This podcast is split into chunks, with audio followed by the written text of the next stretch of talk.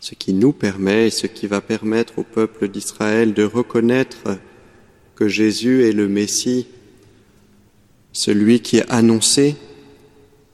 Ce sont aussi les signes qu'il va poser. Signes miraculeux, annoncés et réalisés. Mais ces signes miraculeux sont le fruit de la foi. Ce ne sont pas les signes qui donnent la foi. C'est plutôt la foi qui permet de reconnaître les signes.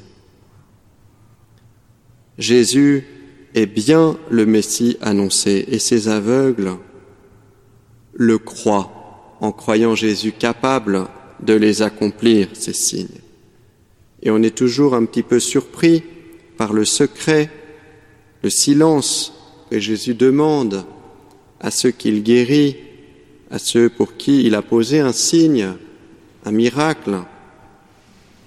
Mais c'est que Jésus veut être reconnu pour ce qu'il est, pas pour un faiseur de signes. Jésus veut être cru, fils de Dieu sauveur.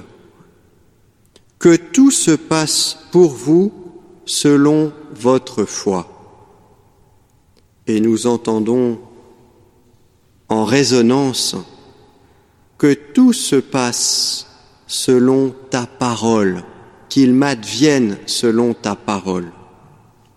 Appuyons-nous sur ce signe qui nous est donné de contempler ce soir et que notre foi nous donne de reconnaître celui qui le pose comme notre Sauveur et qu'avec Marie, nous puissions faire de notre vie l'accomplissement de la parole, de la parole qu'il est venu prendre chair au milieu de nous et qui s'adresse à nous maintenant et qui nous rejoint dans le pain et le vin de l'Eucharistie.